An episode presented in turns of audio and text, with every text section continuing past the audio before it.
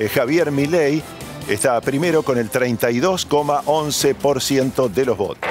El hombre más votado en esta paso a nivel nacional. En el episodio de esta semana vamos a hablar del candidato presidencial más votado en las elecciones PASO 2023, el referente de la Libertad Avanza, Javier Milei, y vamos a conocer sus propuestas políticas para analizarlas con datos y especialistas. Esto es el podcast de Chequeado, un espacio en el que vamos a compartir con vos algunos de los chequeos para que sepas qué de lo que se dijo o escuchaste es verdadero o falso. También vamos a explicarte en profundidad un tema de actualidad y a traerte datos y contextos para que entiendas mejor las noticias. Soy Florencia Ballarino. Bienvenidos. Se vienen las elecciones generales del 22 de octubre y desde Chequeado analizamos las plataformas electorales presentadas por los candidatos a presidente, Javier Milei, Patricia Bullrich y Sergio Massa, para saber qué proponen en cuatro temas claves del debate público economía, educación, salud y seguridad. Esta semana vamos a indagar sobre los planes de mi ley para recortar el gasto público, desregular el mercado legal de armas, implementar un sistema de vouchers educativos y hacer un plebiscito sobre la actual ley de interrupción voluntaria y legal del embarazo. Arrancamos por el plano económico.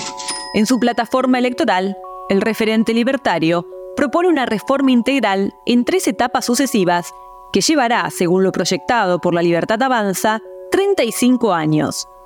La primera etapa implica un fuerte recorte del gasto público del Estado y una reforma tributaria. Escucha lo que decía Milei en declaraciones al programa López 910, que se emite por Radio La Red. La gran diferencia en el programa que nosotros proponemos es que vamos a ir contra la política de los lugares donde roba la política, que son la obra pública, yendo un sistema de iniciativa privada la chilena, eliminar las transferencias discrecionales, que es eso es robo entre nación y provincias acordado, eliminar los subsidios económicos recalibrando la ecuación económica financiera de los contratos para minimizar el impacto en precios y después nosotros vamos a avanzar en la privatización de las empresas públicas y vamos a avanzar en la eliminación de jubilaciones de privilegio.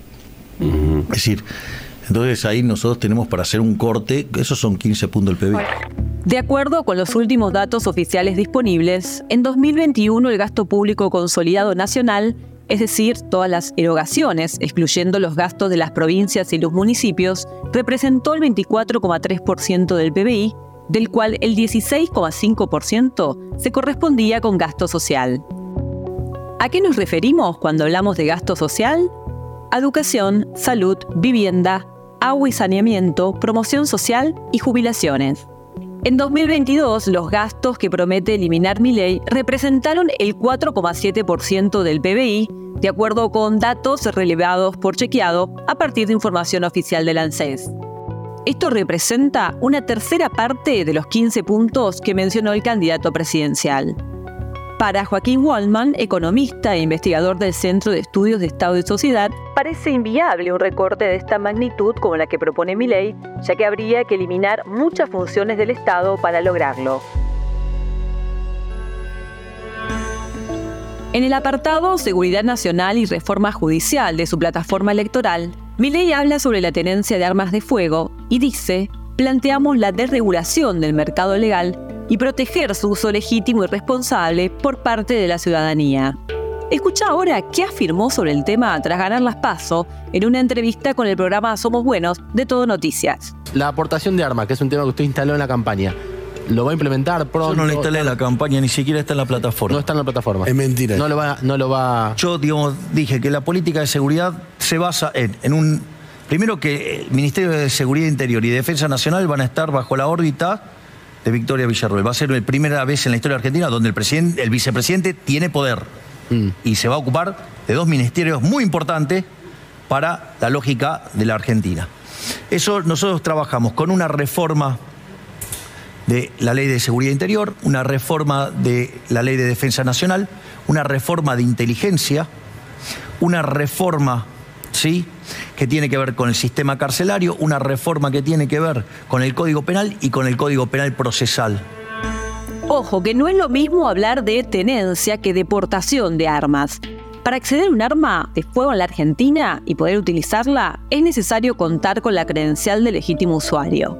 Una vez obtenida esa credencial, se puede hacer el trámite de tenencia que habilita mantener un arma determinada, registrada ante la Agencia Nacional de Materiales Controlados, transportarla descargada y separada de sus municiones y usarla con fines lícitos como caza o tiro deportivo. El Centro de Datos de Chequeado accedió a estadísticas oficiales que revelan que para 2022 existían más de un millón de legítimos usuarios de armas de fuego en la Argentina, un 2,3% más que el número registrado en 2021.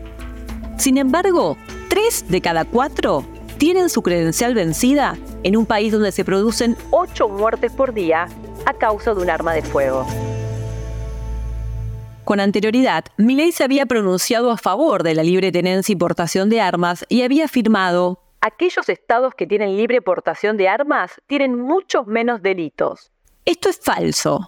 Los estudios científicos concluyen en contra de la tesis más armas, menos delitos, y los especialistas aseguran que si bien la violencia es multicausal, el acceso a armas de fuego facilita o agrava hechos de violencia.